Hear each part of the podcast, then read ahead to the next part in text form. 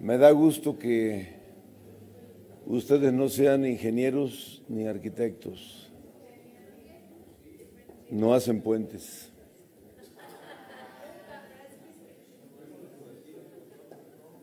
Es que mucha gente hizo, agarró puente hoy. Sí. Eh, eh, lo de hoy es por qué, por el Ah, por lo de pasado mañana, sí es cierto. Está bien, no, se enojen.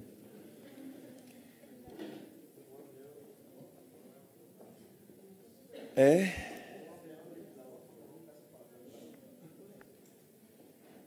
Sí. ¿Cuántos años son de la Constitución? Tres. 1917.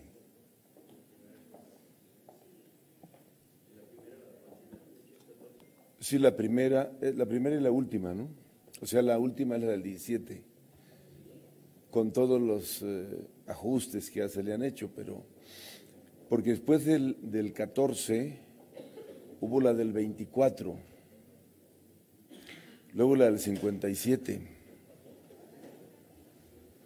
pero antes hubo unas ahí intermedias, ¿no? Por ahí por el 35, una cosa así. Pero luego nos metemos a la clase de historia. Hoy vamos a platicarles el tema de salud con más profundidad. Le agradezco a la doctora Diana Carpio, secretaria de Salud, su presencia.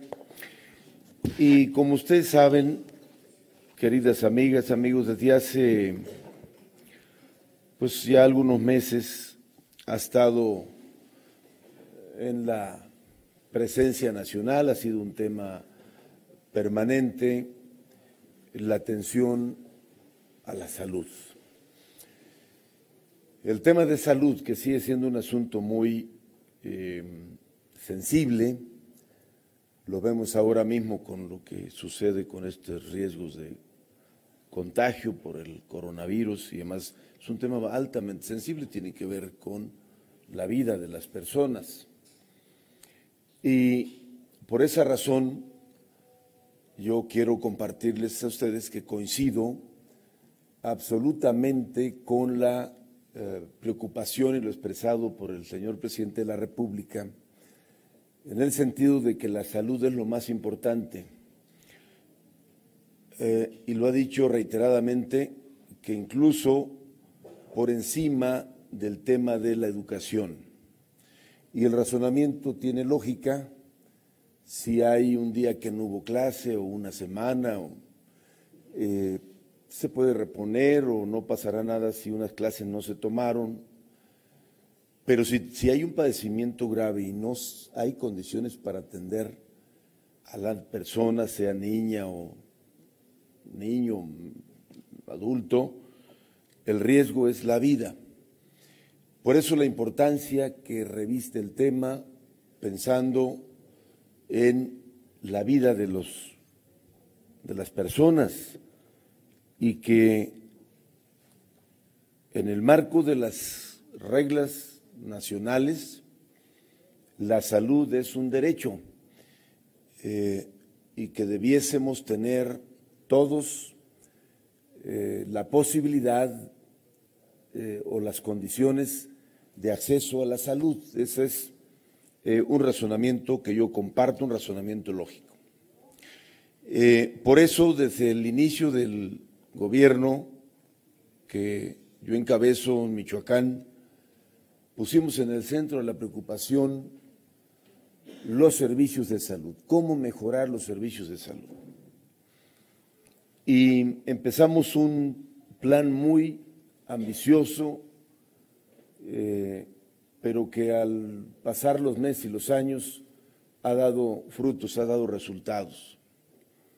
Para empezar, traíamos un problema muy fuerte con el personal. El déficit para pagar la nómina casi llegaba a los 1.500 millones de pesos. No, no era una situación tan crítica como ha sido el tema educativo, pero nada sencillo, casi 1.500 millones de pesos para cubrir los salarios, prestaciones y demás al personal que labora en los servicios de salud. Junto con ello, se tenía un adeudo eh, de casi 3 mil millones de pesos con terceros institucionales, ISTE, IMSS, todo esto. 3 mil millones de pesos. Por otro lado, un eh, boquete financiero porque una cantidad importante de recursos eh, que debieron haberse usado para salud se aplicaron en otras cosas por razones eh, que no voy a abundar en ello, ni intento eh, meterme a ese tema, solamente lo refiero porque hemos platicado en muchas ocasiones. El volumen de recursos pendientes por comprobar, por aclarar, cuando nosotros iniciamos, rondaba los 10 mil millones de pesos. Recursos que llegaban vía el entonces denominado Seguro Popular para temas de salud, hablo de materiales de curación, medicamentos, infraestructura, etcétera, etcétera. Por razones diversas no se aplicaron en ello. A la fecha, y eso está en manos de la auditoría y no tampoco voy a abundar en ello, todavía hay pendientes cercanos a los 5 mil millones de pesos por aclarar por el mismo tema, del 14 para atrás. En materia de infraestructura, prácticamente todo estaba en ruinas. Eh, las eh, condiciones de los centros de salud, de las casas de salud, a las compañeras o compañeros que cumplen esa función como auxiliares de salud, no se les pagaba. Eh, se les da un apoyo para que nos ayuden en las tareas de atención primaria eh, tomar la presión, un medicamento para algún padecimiento no, no complejo, o detectar cuando hay algún problema mayor y poder canalizar a la paciente o a el paciente. Y cuando se les pagaba, se les entregaba rasurado, porque se los entregaban en efectivo. Entonces, por el camino, este, pues iba disminuyendo la cantidad, cosa que nosotros resolvimos y ahora se les paga puntualmente su apoyo a las auxiliares de salud. Luego, los sitios donde daban ellas eh, esta atención primaria, estos eh, primeros auxilios, estaban también en condiciones muy precarias. Las dignificamos, son casi 900 casas de salud, eh, incluyendo sus equipos, sus gavetas para poner sus medicamentos, y eh, los materiales que requieren para tomar presión y para detectar algún padecimiento primario. Eh, los entonces significamos 870 más o menos casas auxiliares de salud. Los centros de salud, tengo presentes y les comparto Dos ejemplos. Uno, el del centro de Morelia. González Sureña se llama el, hospital, el centro de salud. Ese centro de salud lo construyeron hace 60 años y hasta hace poco más de un año que lo rehicimos, yo creo que si alguna vez lo pintaron, había sido mucho. Condiciones muy deplorables. Hay un doctor que trabaja ahí ¿cómo se llama? Uno que siempre es muy activista, un barbón. Del doctor del toro, que siempre lo veíamos con pancartas en todos lados, eh, quejándose. Eh, hoy me dio gusto el otro día, ahora, que incluso en un evento que tuvimos aquí en Casa de Gobierno, él estuvo presente en la entrega de equipos para personas con discapacidad. Porque se atendió una añeja demanda que el doctor encabezaba. Y no solamente él, tú ibas al centro de salud eh, y, las enfermeras, nuestras compañeras, hasta de mal humor, y sin papel, sin una silla donde sentarse, todo este, en ruinas. El otro ejemplo extremo es el de Tinguindín, donde les asignaron un local en el rastro para que ahí los doctores dieran este, consultas y atención médica. Y así les podría narrar toda la historia porque la conozco completa de los 430 centros de salud y los casi 43, las casi 43 obras eh, abandonadas de distintos momentos. Destaco por la, la, dimensión el Hospital Regional de Zacapo, el Hospital Regional de Páscuaro y otras obras eh, que tengo presentes en mi mente, como el caso del Centro de Salud de Lázaro Cárdenas, que era...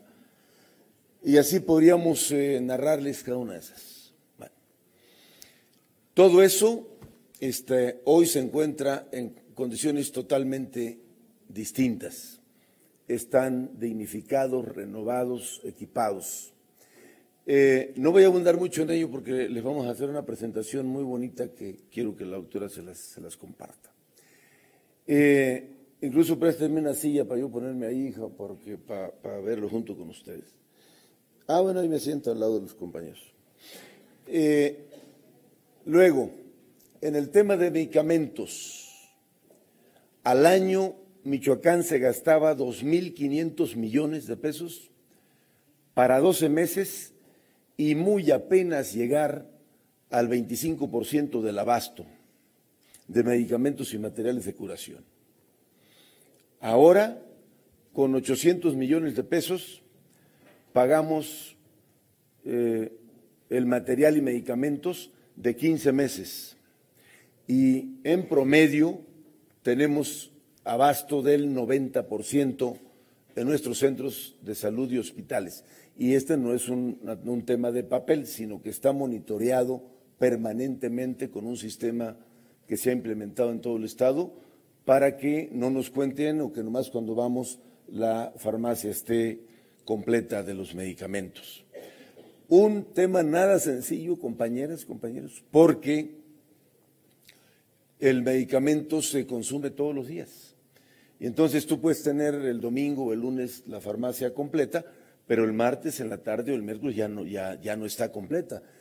Entonces se genera ahí luego una narrativa porque dicen, bueno, es que yo fui el martes en la tarde y ya no había aspirinas. Ah, bueno, pues el miércoles ya habrá, porque, o el mismo martes por la tarde, porque se consumen. Y esa es eh, una dinámica natural eh, en, la atención de los centros de salud, porque además la gente está yendo mucho a los centros de salud. Ha cambiado la actitud de nuestras compañeras y compañeros en mucho. Eh, ahora yo los veo contentos, sabiendo que todavía hay limitaciones, pero yo los veo contentos, este, trabajando, ah, cumpliendo su tarea, que no a veces nada sencillo por las distancias o por una serie de, variables. hace pocos días le dimos reconocimientos a varios eh, doctoras, doctores de centros de salud, este, de Apatzingán, de Santa Clara del Cobre, de eh, muchos puntos, eh, y que, pero muy contentos de recibir el reconocimiento a su entrega, a su compromiso, que es la generalidad del comportamiento y la actitud de nuestros compañeros. Se les entregó y, cuánto orgullo les da que les hayamos entregado la certificación, es ISO 9001, ¿eh? a, los, al hospital civil y al hospital infantil, que ha sido un reto nada sencillo. Yo les explicaba a ustedes ese día cómo encontré yo el hospital civil del julio, agosto del 2015 que fui a visitarlo que eh, muy eh, limitadas las condiciones para atender, que incluso todavía sean las recetas en las máquinas de escribir de teclas. Eh, todo esto ha sido resultado de un trabajo muy profundo para poder ordenar los servicios de salud. por la coincidencia de que la salud es lo primero, salud, y de que hay que hacer o canalizar todo lo que esté a nuestro alcance de recursos y de tanto materiales como humanos para mejorar permanentemente los servicios de salud que nos ayuden a atender sobre todo la población más desfavorecida, la gente que no tiene manera de pagar una consulta o comprar un medicamento. Por eso mi coincidencia en, la, en el mejoramiento continuo de los servicios de salud y que estos sean gratuitos para la gente que no puede este, cubrirlos por razones conocidas. Plena coincidencia. Eh, yo sueño con que en Michoacán pronto lleguemos al 100% de cobertura de los servicios de salud. Nosotros tomamos los servicios como con 68% de cobertura. Eh, hoy andamos por arriba del 80% de cobertura y eso eh, va creciendo con el esfuerzo que estamos realizando. Entonces hago un resumen. Primero, la coincidencia plena con eh, la política del gobierno federal en materia de salud. Nosotros, como en otros temas que son competencia federal, este, nos alineamos a la política nacional para eh, mejorar nuestros servicios de salud. Eh, y la coincidencia plena de que es el tema más grave que tenemos que resolver como país, no, no solamente como Estado, sino como país.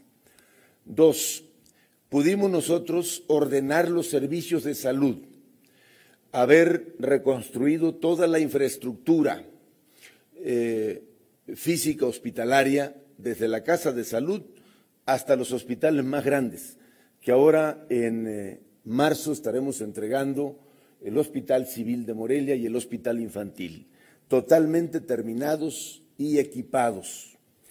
Luego, en haber eh, equilibrado y resuelto el problema de los pagos y las prestaciones al personal de salud. Eh, siguiente, en haber pagado eh, toda la deuda a terceros institucionales. La gente no quería, ya tenía incluso edad de jubilarse y no quería jubilarse, porque ¿de qué le sirve jubilar si no le van a poder pagar su pensión por eh, los rezagos en los pagos? Eh, se ha estabilizado el servicio. el liderazgo de la doctora Carpio ha permitido que todos los sindicatos, ustedes saben que ahí hay muchos sindicatos, creo que son 12, haya diálogo y haya entendimiento y con algunas eh, excepciones, que es también normal, pero en general hay eh, buen diálogo y entendimiento con los eh, líderes y con los sindicatos para avanzar en pro de la salud. El reto mm, sigue siendo, hay cosas, muchas cosas por resolver, sin duda, habrá retos siempre. Hasta los países más avanzados en esta materia tienen eh, retos aún que resolver porque cada día aparecen otros factores. Por ejemplo, este, la dinámica en la que tuvieron que meterse los chinos en las últimas semanas por la aparición de esa enfermedad eh, muy reciente, pues tuvo que revolucionar todo este, ante un riesgo muy grande. Siempre estará presente eso y más ahora con los cambios en el clima y con todo lo que sucede en, el, ambiente. Eh, ¿Cuáles retos nos quedarán? Y, sin duda los tengo yo plenamente visualizados. Uno es eh, el déficit que traemos de doctoras, doctores, enfermeras, enfermeros, sobre todo en materia de especialistas. Ayer que andaba yo en Citácor, platicaba con el director del Hospital Regional de Zitácuaro. Decía, a ver, ¿qué nos falta para que en esta región podamos estabilizar todo? Nos faltan ocho, ocho doctoras y doctores, cuatro especialistas y cuatro médicos generales. Este, y con eso ya estaríamos prácticamente cubriendo las necesidades de esta región. Pero son ocho eh, que nos faltan pero por cada doctor pues requieres otro número de enfermeras, enfermeros, ayudantes, camilleros, tenemos déficit de personal médico. Luego, eh, eh, que hay que resolverlo. El otro es una preocupación permanente que yo traigo, es cómo resolvemos el problema de la precariedad laboral. ¿A qué me refiero? Que hay todavía muchas compañeras, compañeros que tienen eh, contrato desde hace 10 años o 15 años, y que eso no les da tranquilidad, que cada año tienen que estar o cada seis meses pensando en su contrato eh, y que nosotros necesitamos resolver eso y lo vamos a resolver. Entonces, los cuatro grandes rubros que ha manejado el señor presidente son infraestructura, que eso nosotros somos eh, ejemplo nacional. Dos, el abasto de medicamentos, que también somos ejemplo nacional en haber estabilizado el abasto y el porcentaje que tenemos. ¿En qué tenemos que trabajar para resolver? La precariedad laboral, es decir, eh, darle estabilidad laboral a quienes siguen trabajando por contrato. Y dos, resolver el déficit de personal médico. Eh, aquí me detengo un poquito y me siento ahí con ustedes para que podamos ver la presentación de cómo estamos ahora, después de, esta breve descripción que les he hecho. Ahora no veo el aparatito ese que me dice cómo van los minutos.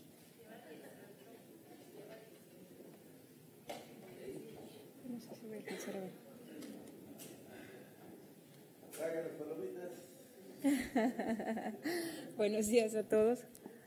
Eh, hemos platicado eh, alguna vez ya con ustedes este tema, pero siempre es importante como hacer conciencia muy clara de los avances que ha habido en materia de salud. Y si me da la primera, por favor. El diagnóstico que se hizo en materia de salud, el primer diagnóstico con el, con el gobernador fue el tema financiero. Y el tema financiero era muy importante porque las dos instituciones, el Seguro Popular y la Secretaría de Salud, tenían pasivos por más de 6 mil millones de pesos y realmente esto era muy preocupante. Eh, los recursos eh, no se transferían a las unidades operativas en años anteriores, eso generaba eh, un gran problema y dejamos denunciados recursos por más de 5 mil millones de pesos.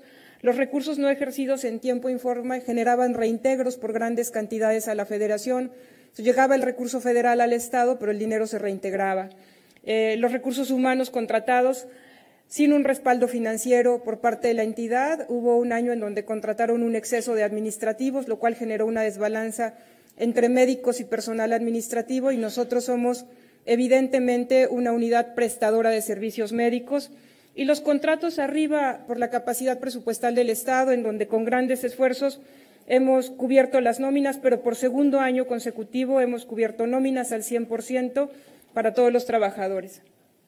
Eh, el tema de recursos humanos, lo que les comentaba, la desproporción de médicos y administrativos y la concentración en zonas urbanas. ¿Qué pasa? Que un trabajador se contrata en Coahuayana, voy a poner un ejemplo, y a los seis meses un día se quiere venir a Morelia y amparado por un tema eh, o de un sindicato, de algún conocido, lo movían y entonces Coahuayana se quedaba sin médico. O sea, en el interior había una gran falta de, personal y todo se concentra en las zonas urbanas. También hemos puesto reglas para ello. Bueno, hice nueve, pero ahora los doce sindicatos eh, que, generalmente, que generan pues un tema de división incluso entre los trabajadores, pero hoy está más consolidada el tema de la libertad sindical y estamos trabajando con ellos para que seamos un Estado muy maduro en esta materia.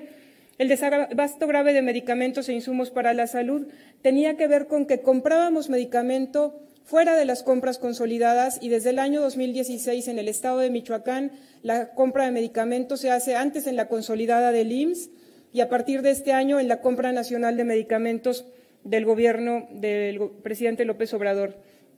Los contratos se, dividían por regiones y también eso generaba un doble gasto y disparidad en las regiones dependiendo de la farmacéutica que distribuyera.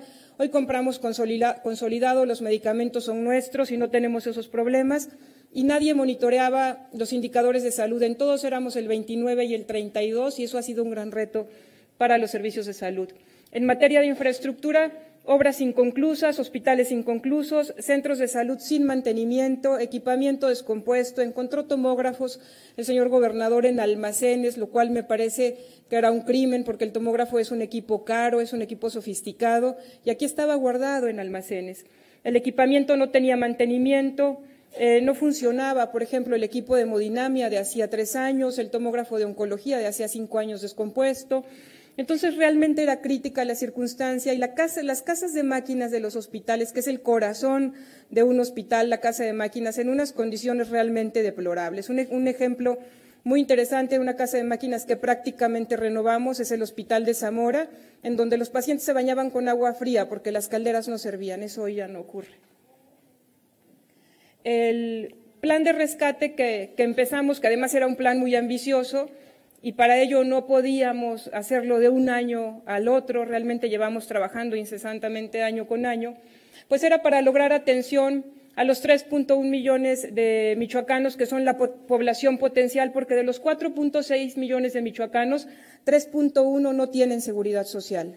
Eh, los 14.172 trabajadores formales, en donde pueden ver el número de médicos, 2.892 contra, contra 4.814 administrativos, eh, y toda la parte de las unidades médicas que había que atender. Y a mí me gustaría mucho puntualizar el tema de los centros de salud. Dignificamos 430 centros de salud en el primer año y nuestros centros de salud se han compactado por dos fenómenos. Una, cerramos Prospera y cerramos todos los módulos que se atendían en Prospera y la otra, hubo unidades que en un momento trabajaron doble. Estábamos construyendo el centro nuevo, pero estaban trabajando en el viejito y también dignificamos el. Por ejemplo, San Lucas. Trabajaron dos años en su centro de salud eh, viejo y hoy ya están en uno nuevo. Entonces tuvimos que trabajar en, obras dobles porque estaban trabajando en un anterior, pero el otro se estaba concluyendo. Eh, ¿Me da la que sigue? ¿Y qué hicimos? Hicimos un plan al cual hemos, nos hemos apegado totalmente.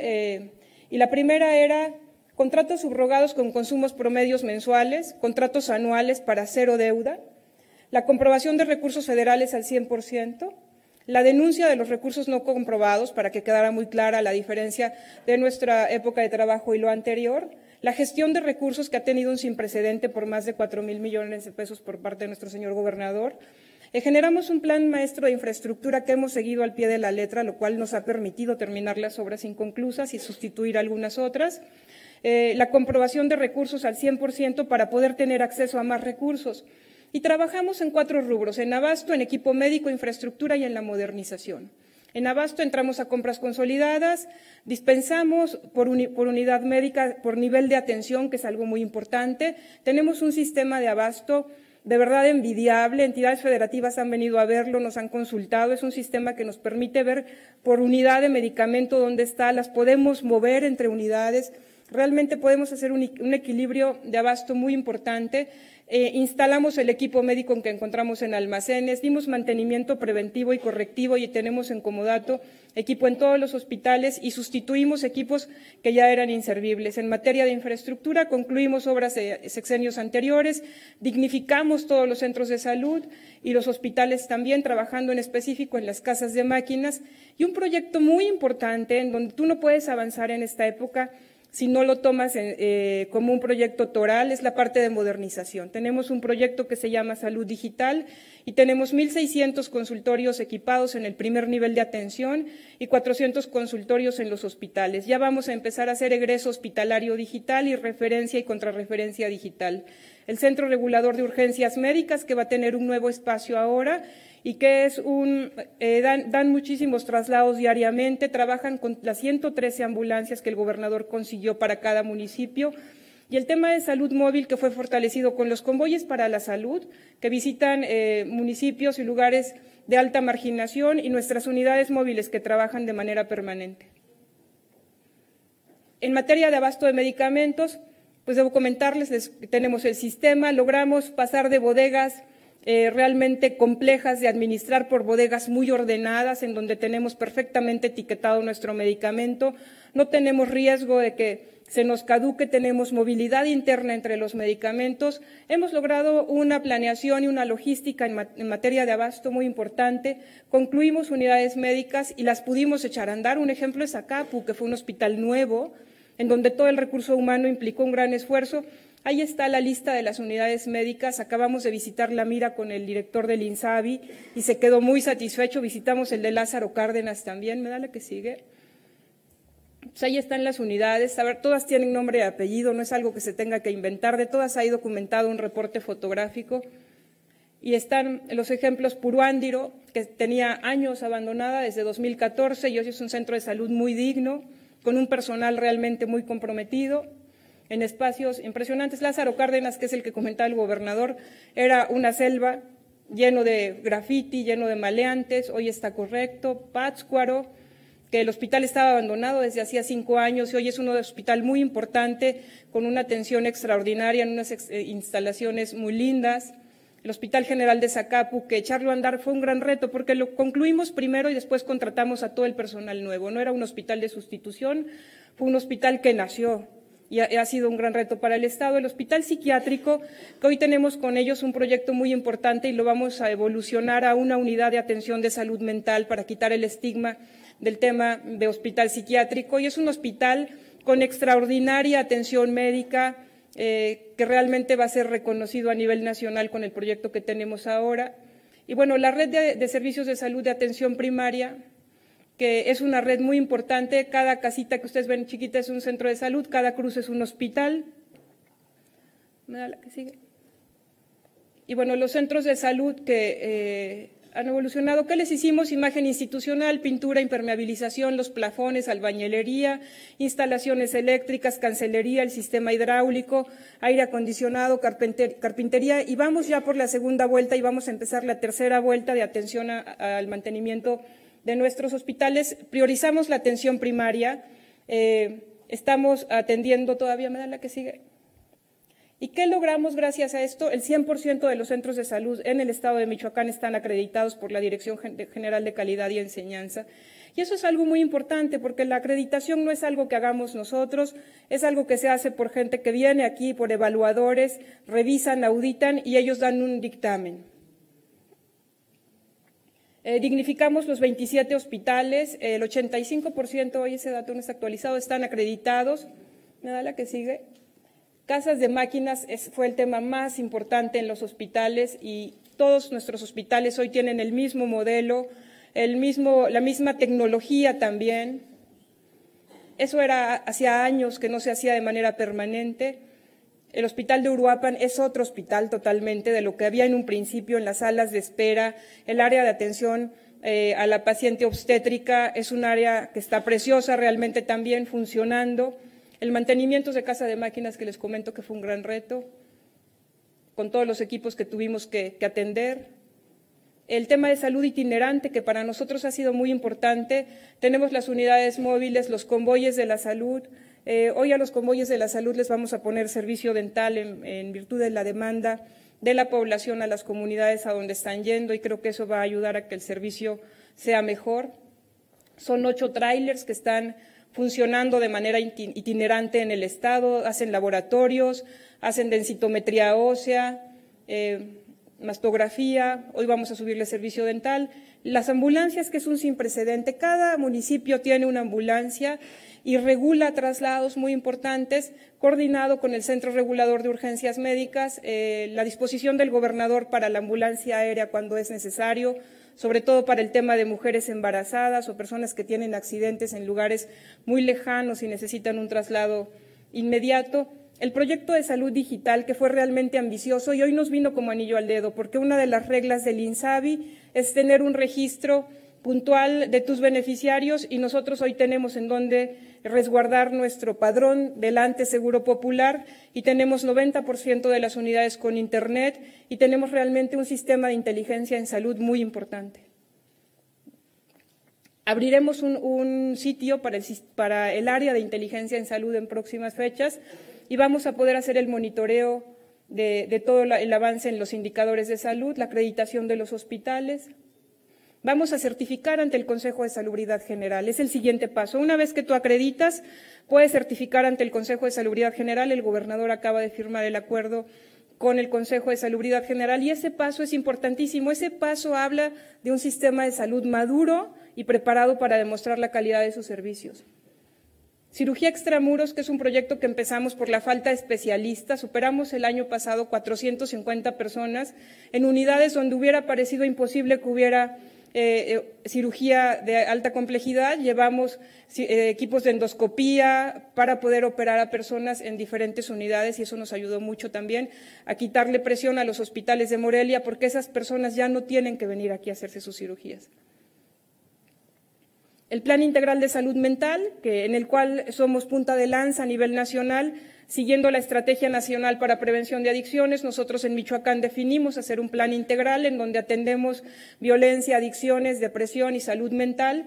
Estamos teniendo foros en todo el Estado, tenemos un portal de salud mental y estamos capacitando a nuestros médicos del primer nivel en una herramienta que se llama Mental eh, mental Gap, que es como para la detección de padecimientos de salud mental y poder medicar en el primer nivel a las personas con problemas de salud mental y la atención permanente en el 911 que ha provocado que personas que quieren suicidarse llaman y una patrulla va por ellos y después los lleva al hospital. Eso, la verdad es que tenemos ya varios registros y es muy interesante el apoyo que se está dando por 911. Nuestros psicólogos han atendido a muchas personas y también les dan contención y les dicen a dónde pueden ir a recibir apoyo. El sistema de urgencias médicas que les comentaba, en un año dio más de 37 mil servicios, 9.431 terrestres, 2.100 del CRUM, 25.000 de las ambulancias municipales. Atendimos 148 urgencias de mujeres embarazadas en las ambulancias y tenemos más de 400 personas capacitadas en todo el Estado en materia de, de la respuesta inmediata. Y en el Plan 2020, porque esto sigue, esto no se detiene, tenemos que mantener la infraestructura en muy buen estado para entregar en el 21 unos servicios como nosotros no los recibimos. Acreditar el 100% de los hospitales, tener presupuesto garantizado para la nómina, la implementación del sistema de registro de salud al 100% en los hospitales y vamos a implementar cartilla de vacunación electrónica, el plan de prevención y promoción de la salud que nosotros ya traíamos desde hace tres años, pero es justo el modelo del INSABI, entonces implementarlo no nos va a costar nada de trabajo. El Centro de Inteligencia Sanitaria, en donde vamos a, juntar lo que es la parte del sistema de registro en salud, el Centro Regulador de Urgencias Médicas y nuestros indicadores estratégicos. Nos vamos a adaptar y a dar seguimiento a toda la reforma de la Ley General de Salud. Esto es cómo funciona el sector salud y es la clave de la reforma. La Secretaría de Salud y el IMSS Prospera, que son las, eh, bueno, IMSS Bienestar, que son las dos primeras columnas, atienden casi a 69 mil millones de habitantes, que son el 55.4% de la población. Ese es nuestro gap. El INSABI va a dar servicios gratuitos a toda esta población. El resto de la población, los 60 mil millones de mexicanos que están después de la, de la, población sin seguridad social serán atendidos por sus instituciones. Entonces, de este lado, nosotros, en coordinación con el IMSS Bienestar, daremos atención gratuita en apego a la nueva Ley General de Salud. Eh, las funciones básicas del INSABI, eh, adquirir todos los medicamentos eh, de manera consolidada, lo cual nosotros ya tenemos una gran madurez para la compra consolidada de medicamentos, supervisar que no falten médicos en las unidades, para lo cual tenemos ya un diagnóstico perfecto digitalizada la nómina, la construcción y mantenimiento de la infraestructura en salud, en donde nosotros ya damos pasos muy avanzados, porque cada que me dicen, Diana, ¿a qué unidades les damos mantenimiento con el INSABI? Todas tienen. Entonces, ¿qué más hacemos? Entonces, con el proyecto con el INSABI para nosotros es nuestra unidad de salud mental y el Hospital de Lázaro Cárdenas y aplicar un plan para regularizar a todos los trabajadores de salud, que es justo lo que acaba de mencionar el gobernador referente a los trabajadores precarios. Y el único requisito que nos van a pedir para ello es la reingeniería del, personal médico, para lo cual ya tenemos digitalizado al 100% del personal. Es todo, señor gobernador. Chicas y chicos, gracias, Diana. Eh, yo creo que esto, con esta información que la hemos compartido con ustedes en distintos momentos, de distinta forma y eh, profundidad en los, en los datos, eh, nos permite entonces eh, aterrizar nuestra postura con respecto a, basta decir y agregar dos cosas más. Una, que en voz del director general del INSABI, Michoacán es de los tres estados que tienen ordenado sus servicios de salud. Eh, y, yo no quiero ser eh, presumir, no quiero presumir, pero creo que somos el mejor de todos esos. Y esto tiene mérito aparte porque, pues, eh, esto lo hicimos en tres años. O sea, transformar, darle la vuelta. Miren, solamente para poder ordenar dos cosas, pagar puntual la nómina y, las prestaciones a los trabajadores y pagar los terceros institucionales, terrible. Eh, incluso el líder del sindicato mayoritario, eh, públicamente en un evento eh, hace poco más de un año, en aquel espacio que hicimos para escuchar sectores, el único tema que el dirigente Fabio Mesa abordó y fue el agradecer que se hayan cubierto los terceros institucionales, que era una de las grandes preocupaciones de los eh, trabajadores. Y el otro eh, gran reto, pues era la infraestructura. El eh, anterior secretario de Salud, cuando iniciamos el programa, lo invitamos al arranque. Fue en Chilchota, recuerdo muy bien, cuando yo le compartí nuestro proyecto de dignificar y modernizar toda nuestra infraestructura. Y me dijo públicamente, lo felicito por su buena intención, pero sinceramente no creo que lo logre. O sea, así tajante me lo dijo. Fue muy satisfactorio para nosotros que un año y medio después lo invitamos a Tinguindín a cortar el listón inaugural del número 430. Entonces, este, así ha sido el reto eh, mayúsculo, eh, pero eh, sin que estemos satisfechas, satisfechos, sí muy contentos, contentas, contentos y reconocidos por lo que hemos podido hacer, reconocido por el gobierno federal. El, hace ocho días que platicaba yo con el director general del INSABI, eh, él mismo me comentaba, yo le he explicado al señor presidente la condición en la que están los servicios de salud de Michoacán, él, lo sabe bien. Eh, y entonces la ruta que nosotros vamos a continuar es no bajar la guardia para tener los mejores servicios de salud. La ley que, eh, general de salud reformada y que crea el INSABI contempla dos alternativas. Una en la adhesión centralizada, es decir, donde tú firmas y le dices literalmente al gobierno federal, aquí está, este, que implica que le entregues toda la operación, toda la infraestructura física y todo el recurso que tú le pones, también se los pones en una cuenta y ya tú te lavas las manos y los dejas ahí. Eso sí, tú tienes que seguir poniendo el dinero y sigues siendo el patrón. Esa está un poco extraña la, fórmula, pero bueno, esa es una de las em, alternativas, de las dos opciones que tiene la ley. Eh, esto yo lo veo entendible y lógico para estados que no tienen algunos ni el 5% de los hospitales acreditados y que traen severos problemas con el abasto de medicamentos y demás, deudas y otras cosas que no es el caso nuestro. La otra alternativa que contempla la propia ley y el sistema es la adhesión no centralizada.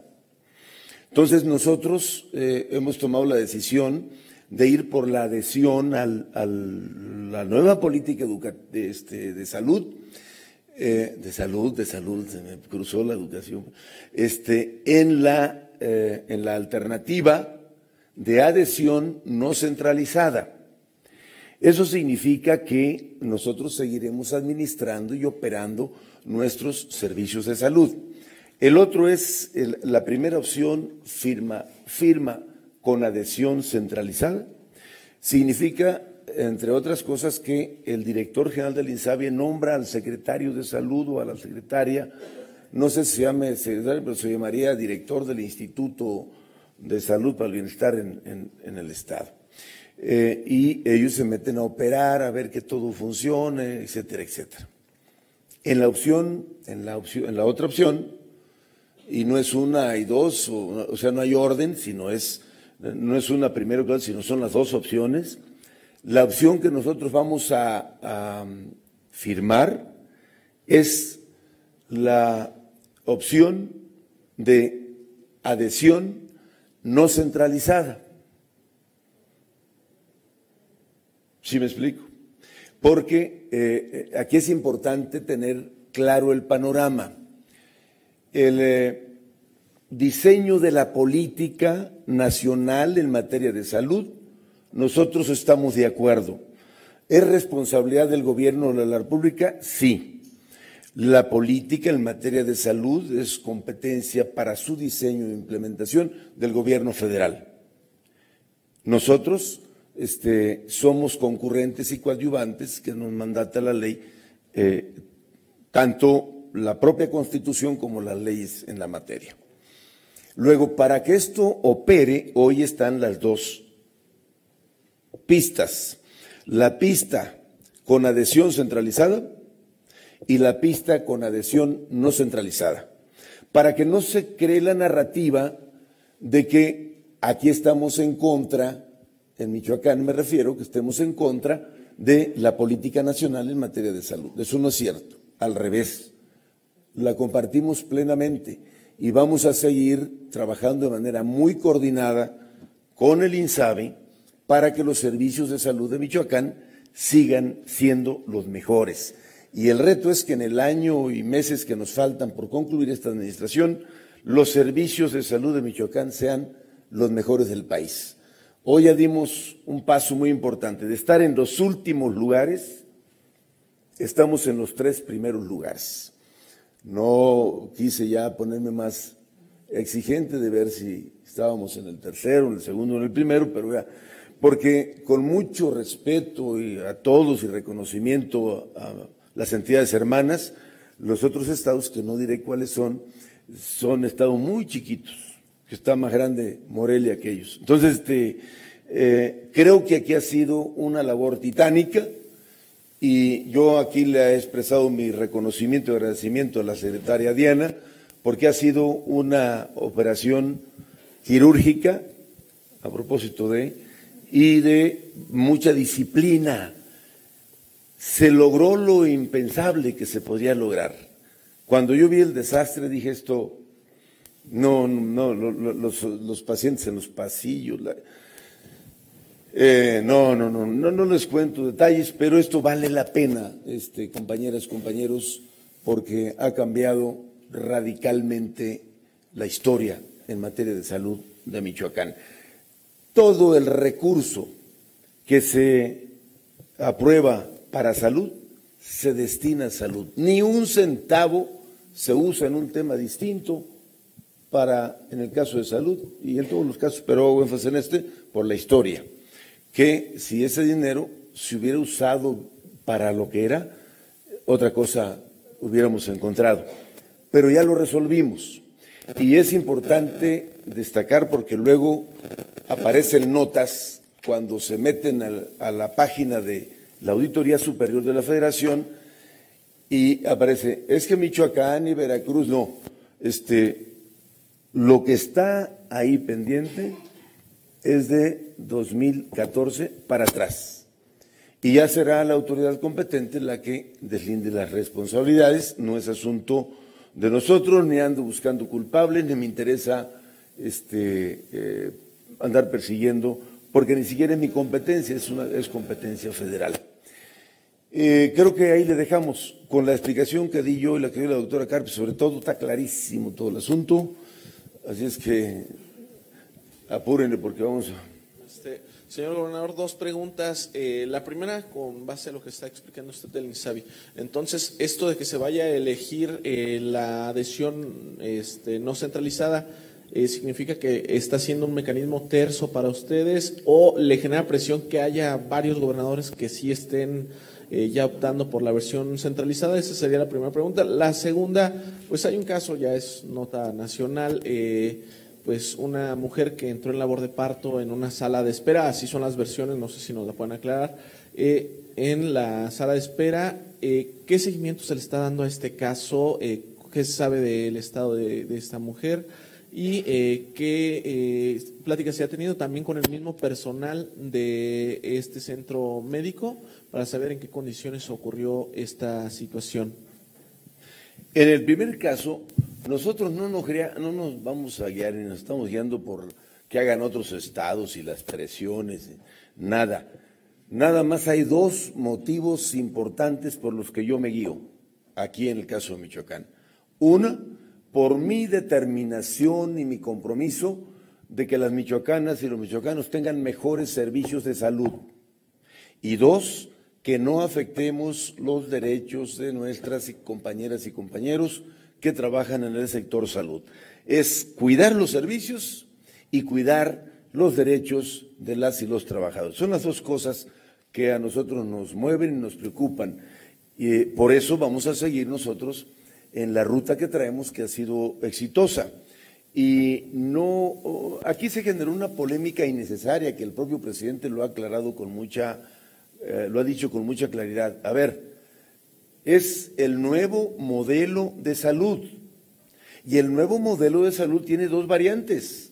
Una que tú quieras centralizar y entregarlos y la otra que te quieras adherir, pero no centralizar. Es, no, no hay litis, pues. Se generó una polémica, eh, una narrativa diciendo que a los que firmen adhesión sí están con el INSABI y los que no, no, eso no existe. Todos estamos con el INSABI. Todos estamos aplicando la nueva política federal en materia de salud, nada más que unos en una condición centralizada y en nuestro caso es no centralizada. Eh, incluso el propio presidente ha aclarado que nada tiene que ver eh, la disponibilidad de recursos. Al revés, eh, y aquí es muy importante que ustedes tengan la claridad. Si yo me adhiero por la vía centralizada, entonces el director del INSABE tendría que nombrar a la secretaria de salud, tendría que empezar a ver los directores de los hospitales, a ver cómo se distribuye el medicamento, todo lo que implica operar los servicios de salud. En la otra vía en la que yo me adhiero al INSABE es la no centralizada y nosotros seguimos haciendo el trabajo. Porque además si yo traigo, y esto es importante, yo no quiero poner en tantito, moverle a mi eh, abasto tan eficiente. El modelo se lo llevaron a la reunión del Consejo Nacional de Salud para ver cómo lo implementan en otras entidades. Entonces, ¿Para qué lo descomponemos? O no riesgo. Y pongo dos ejemplos de la importancia de esto. Uno es el medicamento. Nosotros compramos el medicamento de manera consolidada desde hace cuatro años, desde el 2016, porque nos dimos cuenta que era mucho mejor y que nos íbamos a ahorrar mucho dinero y que íbamos a evitar eh, eh, este manejo oscuro del recurso y, la calidad de los medicamentos. Y dos, es el tema de la infraestructura. Bueno, nosotros estamos adheridos a la compra consolidada, que es un tema importante que yo comparto ahí absolutamente la visión del presidente. Y dos, es el tema de infraestructura. Tenemos dos casos, lo demás lo vamos a seguir haciendo nosotros. El Hospital Regional de Lázaro Cárdenas, que este año se va a construir, ya lo platicamos con el director del INSABI y dos, eh, eh, vamos a rehacer el hospital psiquiátrico, que ya no va a ser psiquiátrico, porque es psiquiátrico y todo el mundo se imagina, eh, piensa en locos. Entonces este se va a llamar el Centro de Alta Atención a la Salud Mental.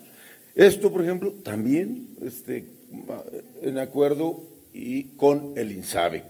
Em, ya.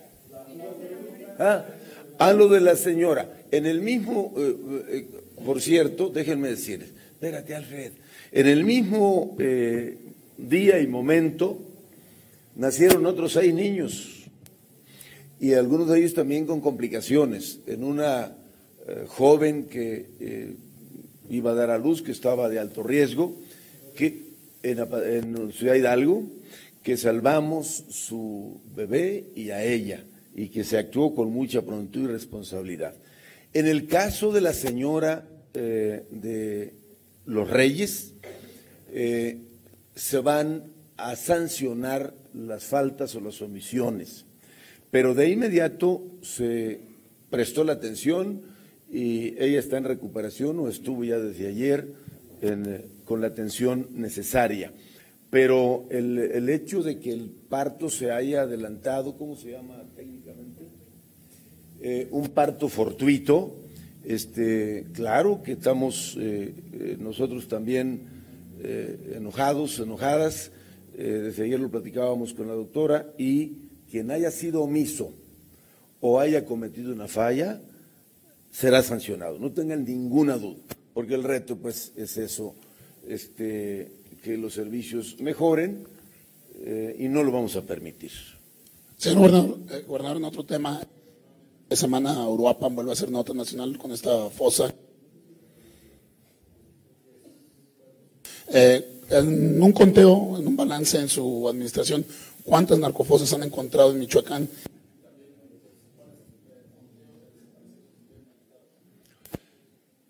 Primero decirte que eh, este tema lamentable, condenable y que eh, también expresa el esfuerzo que estamos haciendo entre todas las instancias de seguridad y procuración de justicia y que es un tema que está atendiendo la Fiscalía.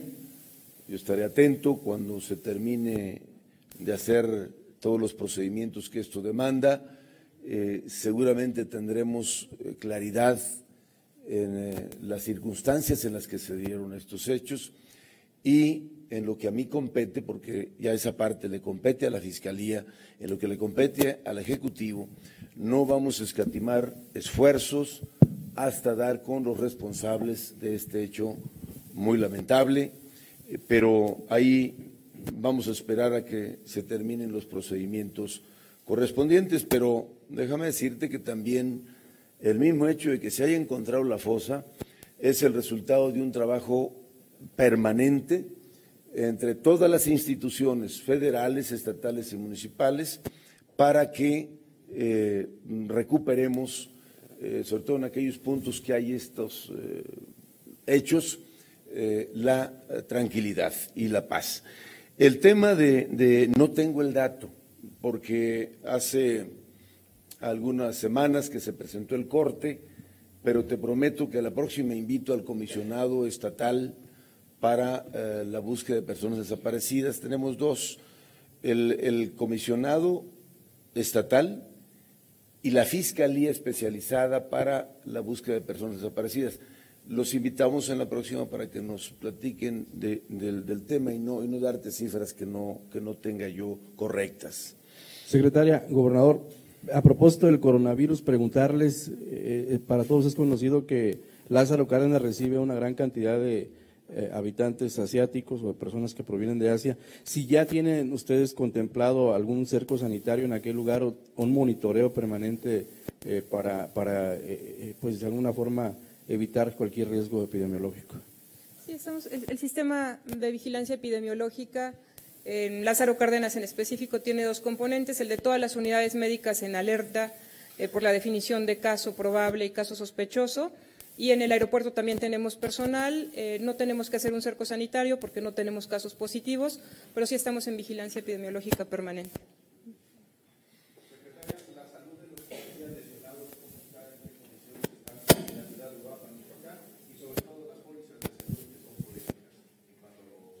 Déjate corrijo. Eh, aquí está el secretario de Salud Pública para que les dé el dato, pero están atendidos. Lamentablemente uno falleció. Este, eh, los policías, eh, los compañeros son policías municipales, pero están atendidos porque tienen prestación médica, que por cierto aprovecho para expresarles mi reconocimiento y felicitación a la Policía Municipal y la Policía del Estado, que fueron los que pudieron hacerle frente y detener a este delincuente. Em, este, hay un medicamento que se llama que es para pacientes de trasplante de riñón. En todo el sector este, de salud, me refiero al ISTE, al seguro, a salubridad, no existe este medicamento desde hace dos meses. Usted sabe que es indispensable para estos pacientes. Eh, una cajita cuesta tres mil pesos en el sector privado y les dura únicamente 10 días. ¿Qué hay de ello?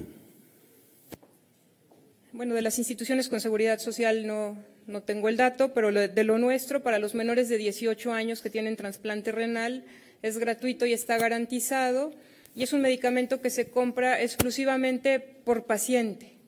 O sea, si tenemos un paciente con trasplante, nosotros de hecho tenemos también un convenio con Imbursa y compramos el medicamento específico para nuestros pacientes de seguimiento de trasplante. Si hay algún caso específico, podríamos atenderlo.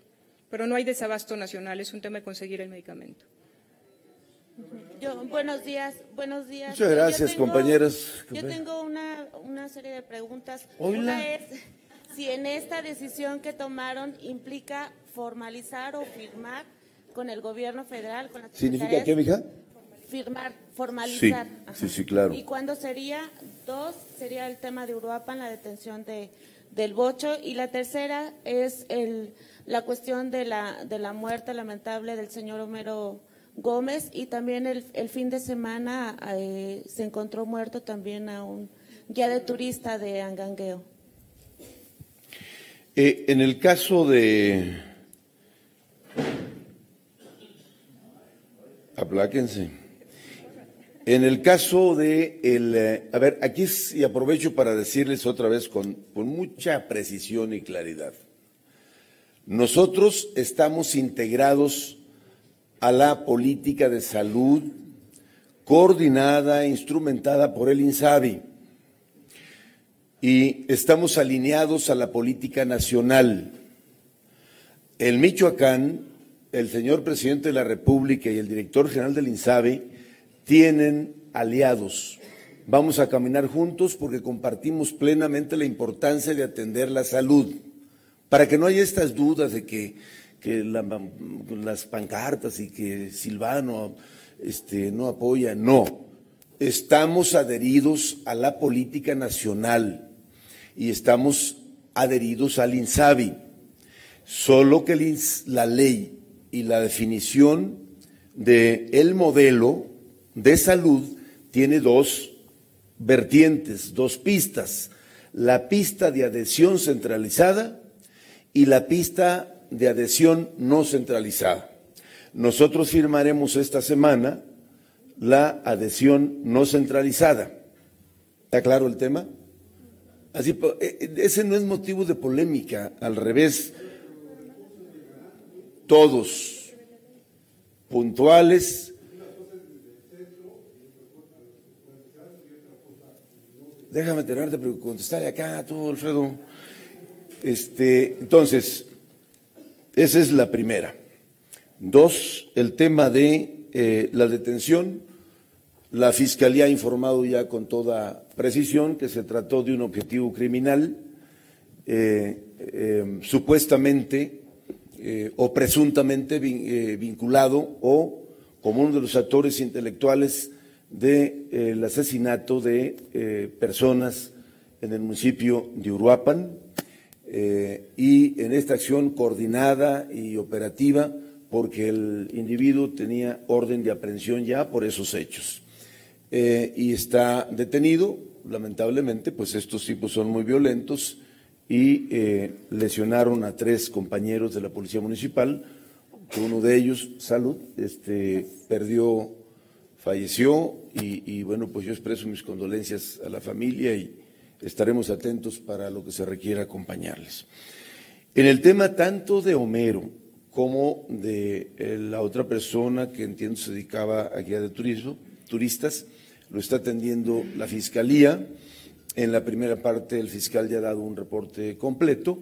Eh, hemos estado muy al pendiente de la familia para darle atención y seguimiento a, los, eh, pues a, lo que se requiera.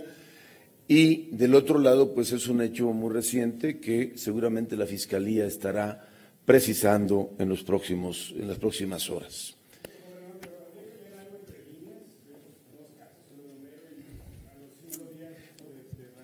Hernández. yo espero que se. ¿Qué está pasando en esa zona? Eh, yo digo que no especulemos, porque luego eh, tenemos.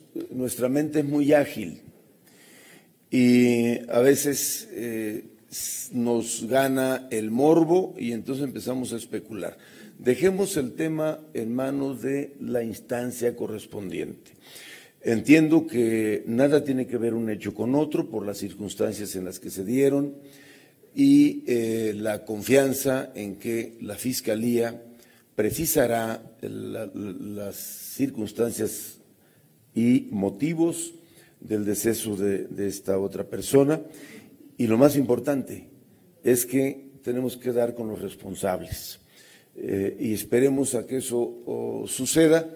El fiscal, yo he platicado mucho en privado y en público, nuestro reto mayor es que no haya impunidad en ninguno de los casos. Eh, tanto que en temas muy complejos como los eh, policías emboscados en el aguaje o como este eh, asesino delincuente que recientemente fue eh, detenido y, no vamos a parar. Eh, este año le vamos a invertir, por cierto, mucho más a la Fiscalía. Trae un incremento del 35% de los recursos. Yo no dudé en el asignarle a la Fiscalía casi el 50% del recurso que le llega al Estado por la vía del Fondo de Aportaciones a la Seguridad Pública para este, fortalecer su capacidad y hacerle frente a estos retos, Eh, aparte de, de un incremento adicional. Algo que estabas tú diciendo, Alfredo, Ah, sí, para eh, precisarte.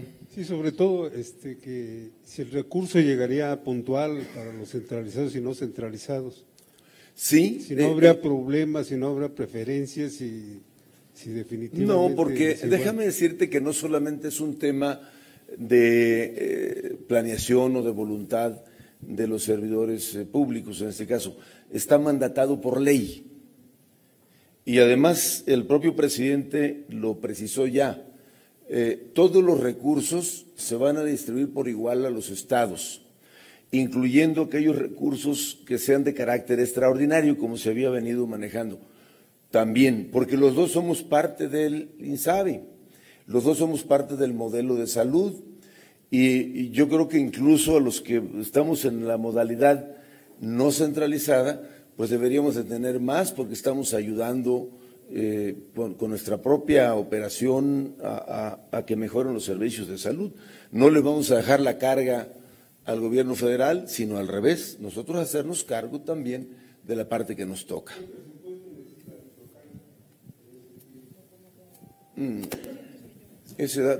depende, este, porque tiene varios componentes, el componente de medicamentos, el componente de materiales y equipo, el componente de nómina, que ese es, eh, es alto, ¿cuánto es el global? El, monto por el instituto, por el INSABI, es 2.800 millones de pesos para el Estado, más lo que recibimos de ramo 33, que son casi 4.000 millones. Gracias, compañeras y compañeros.